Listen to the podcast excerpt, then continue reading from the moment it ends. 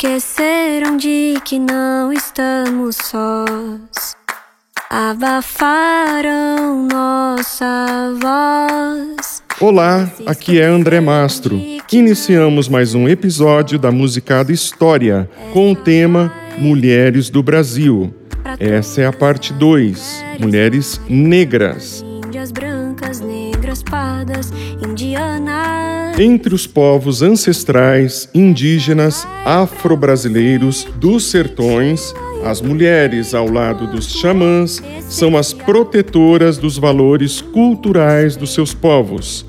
A garantia da continuidade entre gerações está no fio tecido pelas mulheres.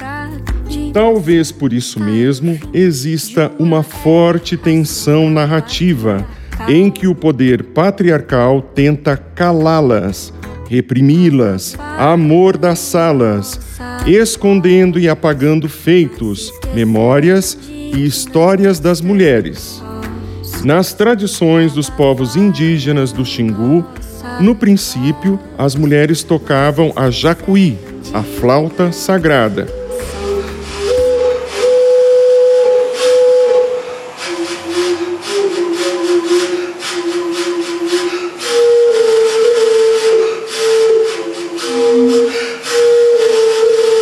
Elas cantavam para toda a aldeia. Aos homens cabia escutá-las com reverência. Certo dia, os homens rebelaram-se. Não queriam mais as mulheres no centro da aldeia. Tomaram-lhes as flautas sagradas e desde então as mulheres foram proibidas de tocar a jacuí. Mas se os homens impediram as mulheres de tocar a flauta, não podiam roubar-lhes a voz da garganta. Com o tempo, foram percebendo que seria possível fazer música juntos. Assim, as mulheres cantam. Essa história foi contada pelo grande líder do povo Iaualapiti, cacique Aritana, recentemente falecido por Covid. Nosso afeto é potência, punho cerrado é mais que é milenar a resistência, negra revolução, filhas de Luzias, somos velhas. Ilu Obadmin, mãos femininas que tocam o tambor para Xangô, o deus da justiça, dos raios, dos trovões e do fogo. A voz das mulheres empoderadas, expressa pela força no som do tambor, tocado simultaneamente por centenas de mulheres negras na cidade de São Paulo, reunidas a partir de um ponto de cultura. Em todos os tempos, povos e lugares tem sido assim. Uma voz é amordaçada subtrai-se uma forma de cantar, retira-se um instrumento musical. Mas o canto, na voz da mulher, é sempre retomado, seja na voz de Lia de Tamaracá,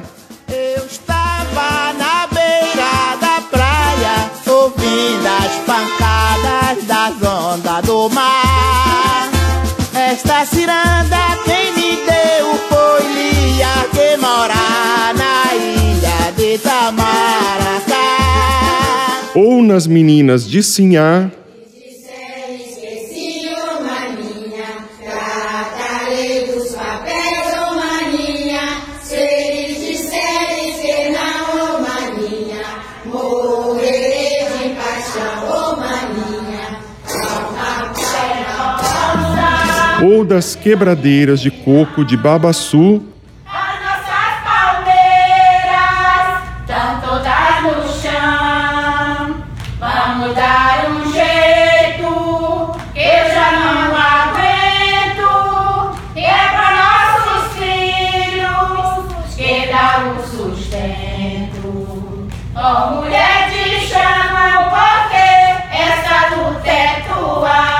ou das rezadeiras, Ou de casa ou de fora, ou de casa ou de fora, Maria vai ver quem é. Maria vai ver quem é. É os cantador de reis, é o cantador de reis.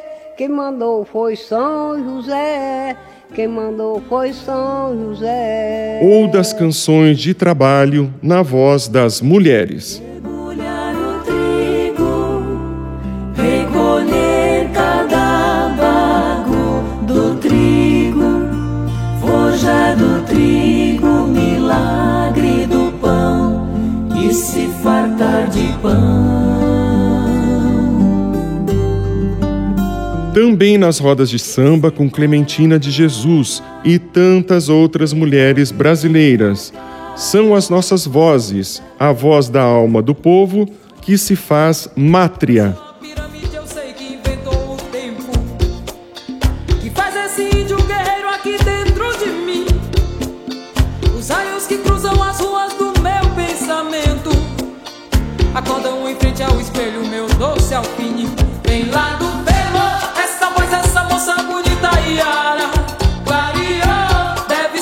Foram muitas resistências.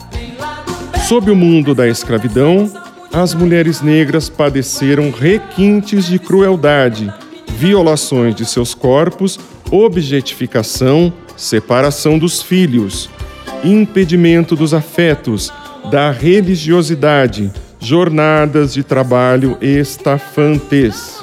Para muitas, a primeira resistência era negar-se à maternidade. Não queriam que seus filhos nascessem escravos, nem que para isso tivessem que comprometer seu útero com plantas venenosas. Muitas dandaras, nas plantações e engenhos, nas casas grandes, nas senzalas e nos quilombos, também nas ruas, no artesanato, no comércio. A escrava Anastácia, o poder cala uma voz tão pura. E o tempo guardando essa fé que não morreu. A escrava Anastácia é mulher e santa. Ó Maria de tantos fiéis, levanta e recebe uma graça que ela concedeu. Os senhores de escravos não são mais senhores da cor. Da raça liberta os filhos na cor. A princesa Anastácia agora já se libertou. A escrava Anastácia é o milagre mais puro. Mulheres cuja memória tem sido resgatada. A Cotirene, a matriarca dos Palmares, conselheira dos primeiros quilombolas. Teresa de Benguela, a rainha do quilombo do Quarterê, nos sertões de Mato Grosso. O reino da liberdade para negros e indígenas escravizados. Alguns caminhavam centenas, milhares de quilômetros até encontrar abrigo de indígenas chiquitanos nas terras da atual Bolívia a negros das Gerais. A Kwaltuni, a filha do rei do Congo, guerreira da resistência na África, é aprisionada e vendida como escravizada para trabalhar nas plantações de cana-de-açúcar de Pernambuco. Rebela-se novamente e consegue juntar-se aos quilombolas de Palmares, tornando-se esposa de Gangazumba. Conta a história que ela foi avó de Zumbi. A angolana Zeferina, líder do quilombo do Urutu, na Bahia. Exímia arqueira, atemorizava os capitões do mato. Maria Crioula, a mucama da cidade de Vassouras, que liderou a maior fuga de escravizados do Rio de Janeiro, indo juntar-se a Manuel Congo e seu quilombo. No quilombo da Mola, no atual estado de Tocantins, Maria Aranha organizou toda a vida local.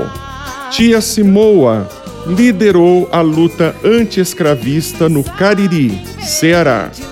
Esperança Garcia, escravizada na cidade de Oeiras, no Piauí do século XVIII, aprendeu a escrever com jesuítas. Sendo vítima de maus tratos por seus senhores, redigiu de próprio punho uma carta-petição denunciando seus suplícios. Precursora da advocacia, 200 anos depois, em 2017, foi reconhecida pela OAB como a primeira advogada piauiense. Luísa Maim, da Rebelião dos Búzios ou Revolta dos Malês, em Salvador, Bahia.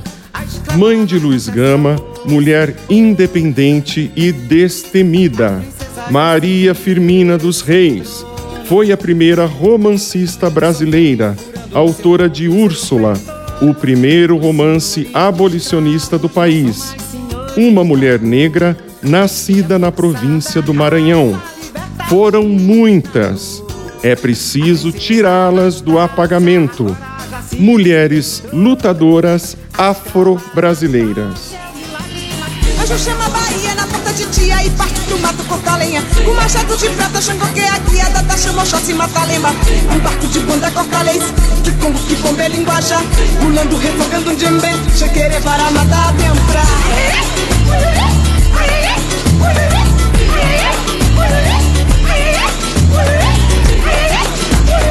Guarda um fecho de linha na porta do dia, na volta na certa mentira. Mamães ela espera que noite dormia, papai ela alça de mira. Estima para a conta de um erê, passará para a trouxa do Irara. Sem para algodão por um milênio, depois de cair a casa descansa.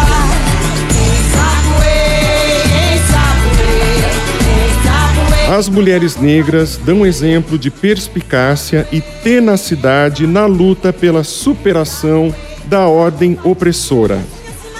Desde as negras do tabuleiro, que, mesmo escravizadas, conquistavam um tempo para si via comércio de rua nas cidades do Brasil colonial e imperial.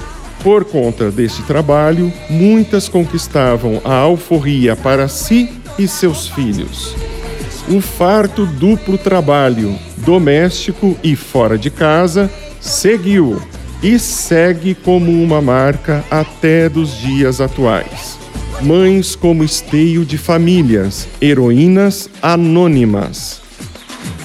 Mulheres que foram semente da moderna brasilidade. Hilária Batista de Almeida, a tia Ciata, em cujo quintal nasceu o samba.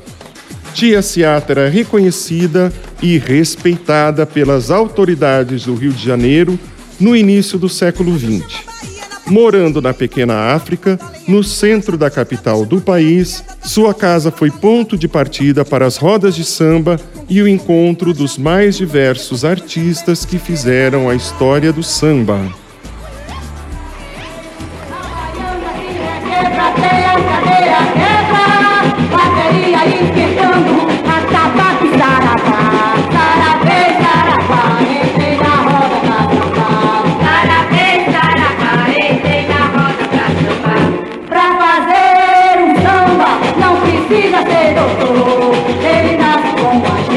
Dona Ivone Lara, a primeira mulher a compor enredo para uma escola de samba, abrindo caminho para tantas mulheres.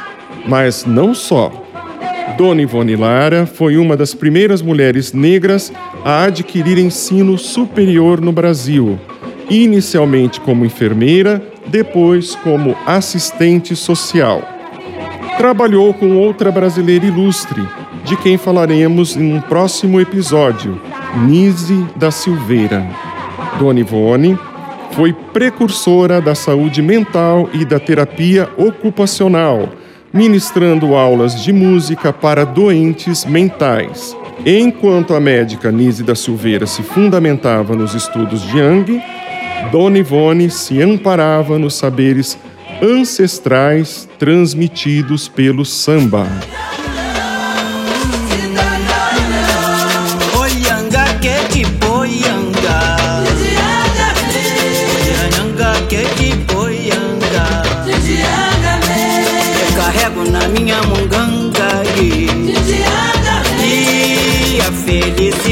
Deu aos filhos seus. Ninguém mais lamente chore anda, de anda, menda, anda que de boianga. Vovô veio de Angola. Clementina de Jesus, a voz do jongo da zona cafeeira do estado do Rio de Janeiro. Filha de parteira, aprendeu cantos em Nagô e Yorubá, também o sincretismo com o catolicismo participando das folias de reis. Mudando-se para o Rio de Janeiro, foi morar no Morro da Mangueira e trabalhou como doméstica e lavadeira até ser, abre aspas, descoberta como grande intérprete e compositora da música afro-brasileira, com sambas, jongos e partido alto. Tem cachorro do mato, caxinha leão. Chamei minhas crianças para vir me defender. Chamei minhas crianças para vir me defender. Saruelele, saruelala, na fé das minhas crianças. Como Clementina, a grande escritora Carolina Maria de Jesus permaneceu anônima na favela do Canindé, na zona norte da cidade de São Paulo, até ser, abre aspas novamente, descoberta em 1960. Seu primeiro livro, Quarto de Despejo, foi um assombro, vendendo mais de um milhão de exemplares, sendo traduzido para 14 idiomas. A voz de uma mulher negra, catadora de papel, favelada, que criava sozinha os seus três filhos. A voz de tantas mulheres brasileiras. Abre aspas, fala de Maria Carolina. Ah, comigo o mundo vai modificar-se. Não gosto do mundo como ele é. Escreveu a mulher que sabia que quem não tem amigo, mas tem um livro, tem uma estrada. Vivendo na favela e escrevendo sobre a vida na favela, Maria Carolina de Jesus abriu estradas. Assim como Antonieta de Barros, primeira mulher negra a ser eleita deputada estadual no país, em 1934, no estado de Santa Catarina. Educador e jornalista, dedicou-se a abrir escolas para oferecer educação de boa qualidade para as mulheres. Criou jornais e dirigiu revistas. Foi uma das fundadoras da Frente Brasileira para o Progresso Feminino. Eu não vou sucumbir. Eu não vou sucumbir. Avisa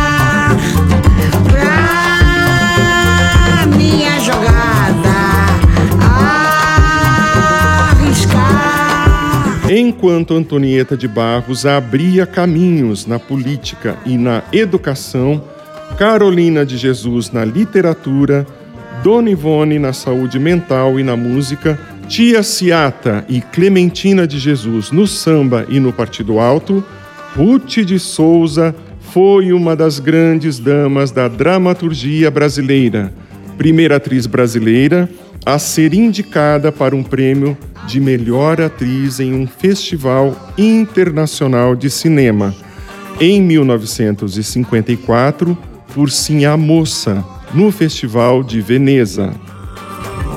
Apesar do reconhecimento internacional, seguia em papéis secundários na televisão brasileira, até ser a primeira atriz negra a protagonizar uma novela em 1969, pela Rede Globo.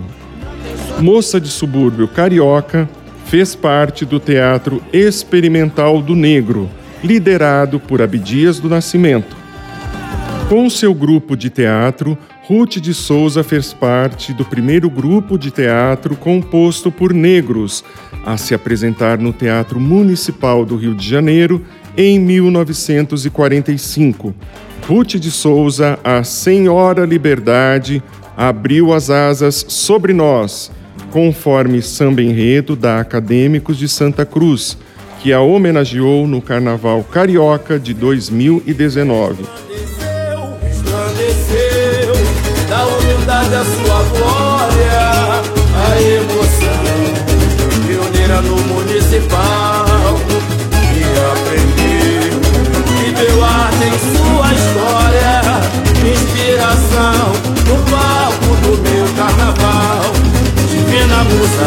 Nos tempos se fez atriz, o sorriso de uma raça não apaga a cicatriz.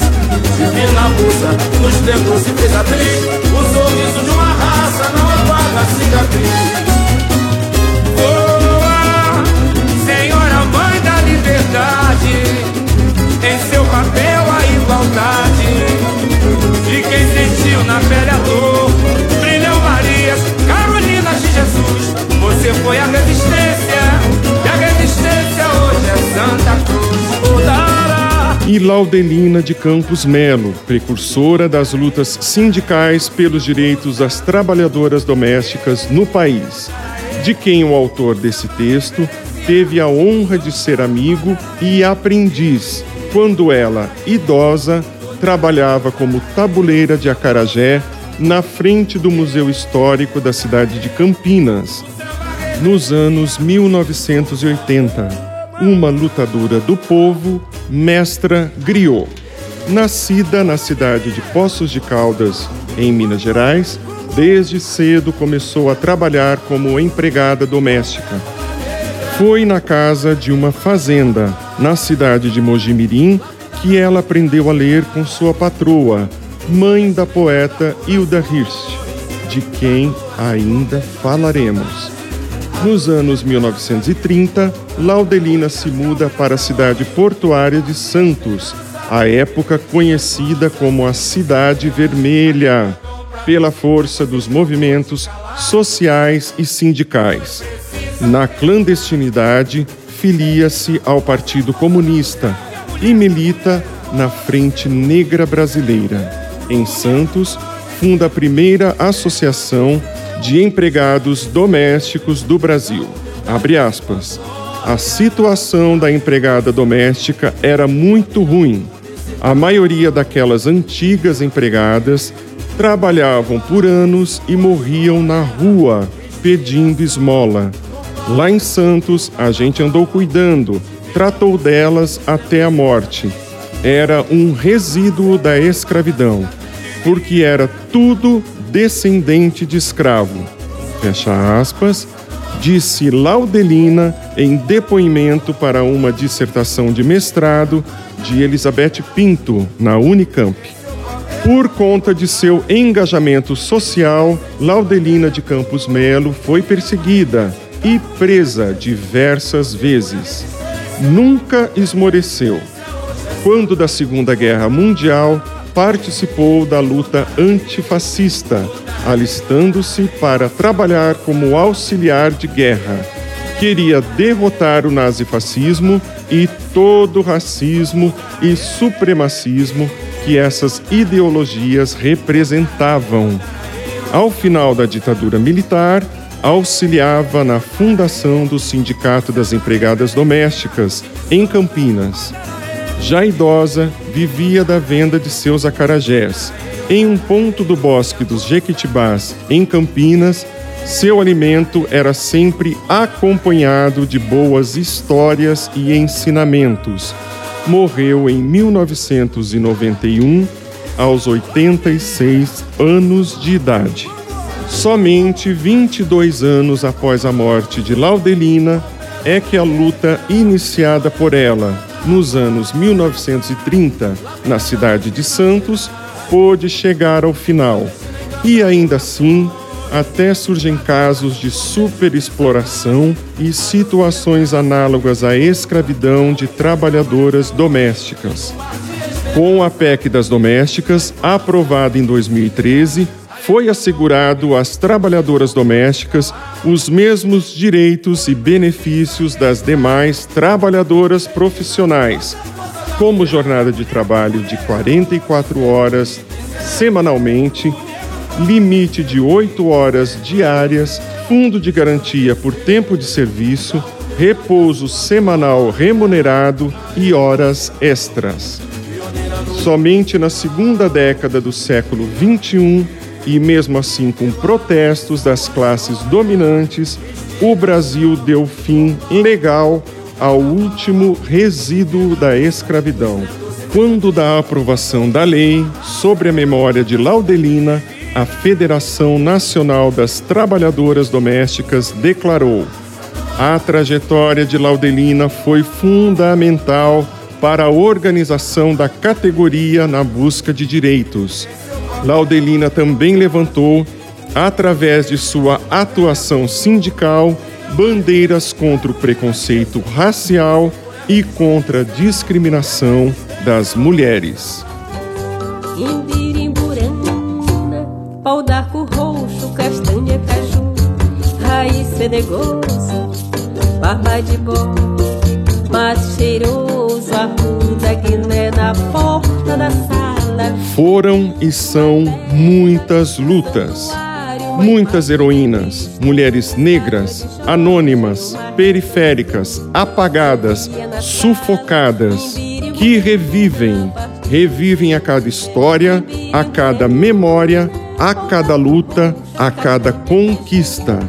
Também derrotas, que se transformam em vitórias mais adiante. Heroísmos marcados na pele, no sangue, nos sonhos, nos afetos, na luta, no pensamento, na voz das mulheres negras. Pensamentos como a da antropóloga, filósofa e intelectual Lélia da Almeida Gonzalez, mulher negra, revolucionária e feminista, de origem pobre, cedo começou a trabalhar como babá, antes de se graduar em História e Filosofia, passando a licionar em rede pública. Seguiu carreira universitária como professora de Antropologia e Cultura Popular, chegando a diretora do Departamento de Sociologia e Política da Pontifícia Universidade Católica do Rio de Janeiro. Lélia influenciou gerações no Brasil e no exterior, incluindo a ativista e pensadora norte-americana Angela Davis. Formulou o conceito de amefricanidade em referência à experiência comum entre homens e mulheres negras no contato com os povos ameríndios, construindo uma identidade étnica de resistência ao colonialismo realizada na América. Sobre a amefricanidade como uma categoria político-cultural, Lélia Gonzalez escreveu: Já na época escravista, ela se manifestava nas revoltas, na elaboração de estratégias de resistência cultural, no desenvolvimento de formas alternativas de organização social livre, cuja expressão concreta se encontra nos quilombos, cimarrons, cumbes, palenques, marronages, maroon societies, espraiadas pelas mais diferentes paragens de todo o continente.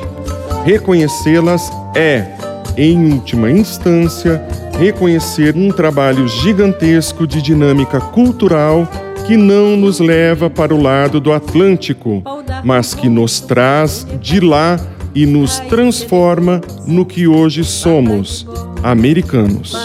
A música, desde então, os irresistíveis sons musicais produzidos no continente africano terminam por influenciar de maneira avassaladora e decisiva a música produzida em todo o continente americano. Transitando desde o Chile até o Canadá, esses sons mesclaram-se, ganharam novos ares, novos públicos e deixaram impressões digitais musicais negras por onde passaram, subdividindo-se em muitos outros gêneros, num processo que vigora até os dias de hoje e com certeza perdurará por épocas futuras. O jazz é resultado desse processo, assim como soul, o calypso, o rock, o blues, a cúmbia, o mambo, o vadianato, o zouk, o candombe, o bolero, o mambo e tantos outros.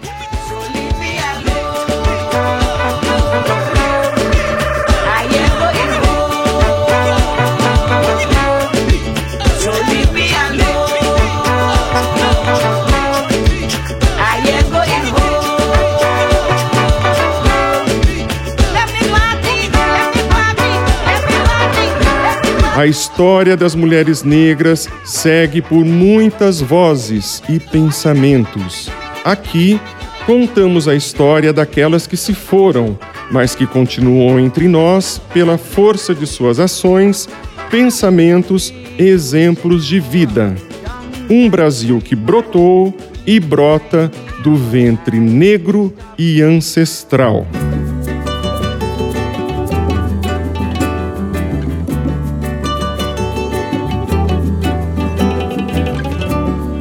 Perdi no teu corpo mestiço, me perdi. Descobri no teu corpo feitiços do Haiti. Escultura de mogno e ébano, arquétipo de mulher. Deusa feiticeira, fera faceira, guerreira da Homé. Porque lembra aquelas caravanas irreais. Pelas rotas transarianas ancestrais. Teu andar é o mais fino tesouro dos ouros dos achantes. Negra muçulmana, moura miragem na areia do Mali.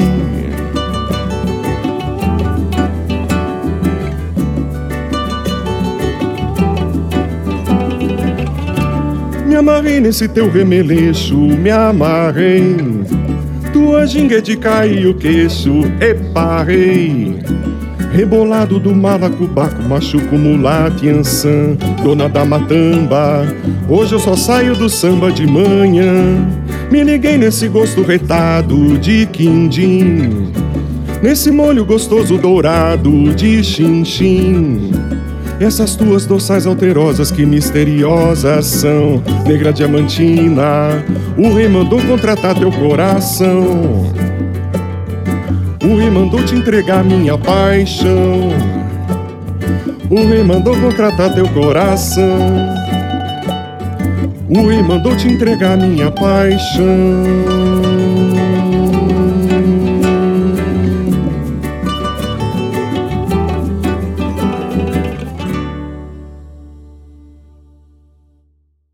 Abafaram nossa voz, mas se esqueceram de que não estamos sós. Abafaram nossa voz, mas se esqueceram de que não estamos sós.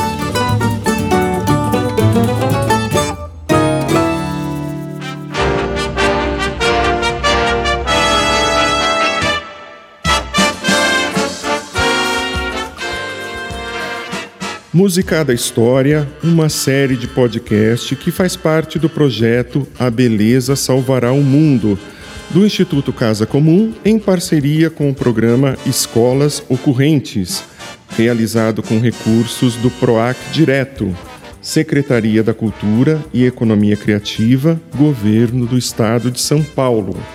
A realização é da multitude de projetos sociais e culturais. Os textos são do Célio Turino, a locução é minha, André Mastro, e eu também canto neste e nos outros episódios.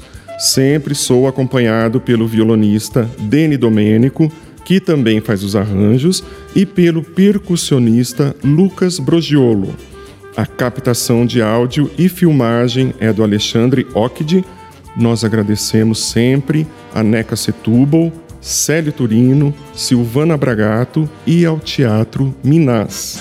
Esses episódios estão disponíveis no canal do Instituto Casa Comum no Spotify e também nas plataformas de podcast.